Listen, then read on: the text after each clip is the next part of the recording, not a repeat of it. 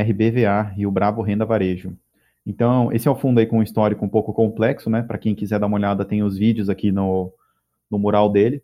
Mas pensando de agora em diante, uh, tem que observar como que vai ficar esse fundo nos próximos anos, a dependência dele para o segmento de agências, né? Ele ainda tem dois inquilinos, a, a Caixa e o, e o Santander, que representam uma boa parte das receitas.